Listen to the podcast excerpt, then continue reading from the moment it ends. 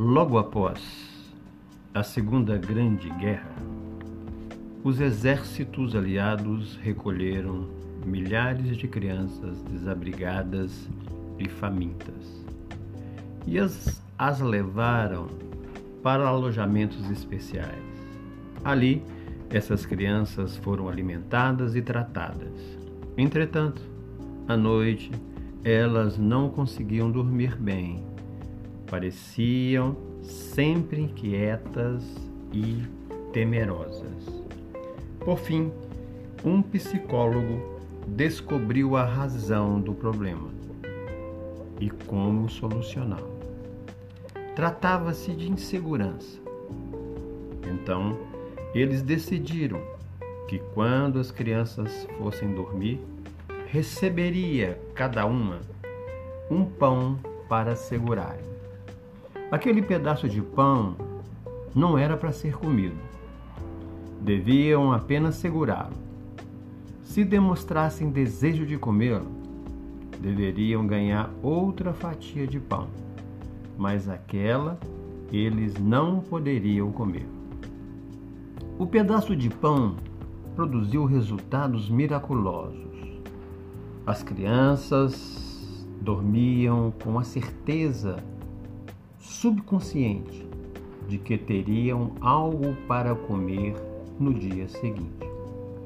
E isto lhes proporcionava um sono tranquilo e calmo.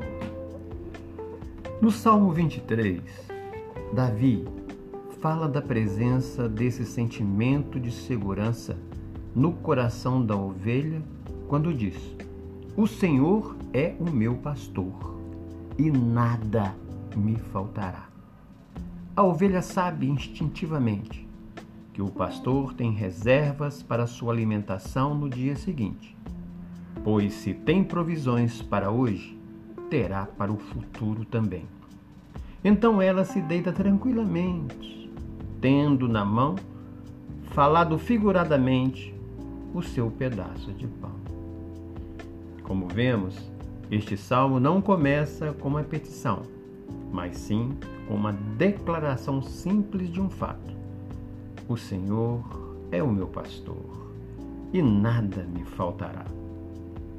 Não precisamos suplicar bênçãos a Deus. Roy Schmidt disse: Deus tem as provisões necessárias para atender às nossas necessidades. Provisões estas preparadas antes mesmo que tivéssemos necessidade delas. Antes que começássemos a sentir frio, Deus já havia estocado no subsolo o petróleo, o carvão e o gás, para que pudéssemos nos aquecer ele sabia que iríamos sentir fome e por isso, antes de criar o homem, Deus tornou fértil a terra e colocou a vida dentro de cada semente. A maior parte de nossas preocupações é com o dia de amanhã. Como aconteceu aquelas mulheres que se encaminhavam para o túmulo de Cristo.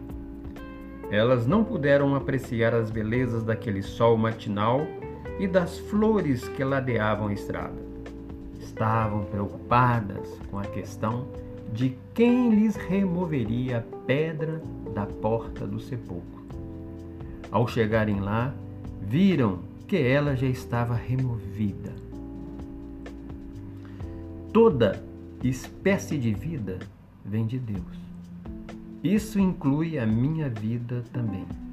Deus cuida das aves do céu e da erva do campo.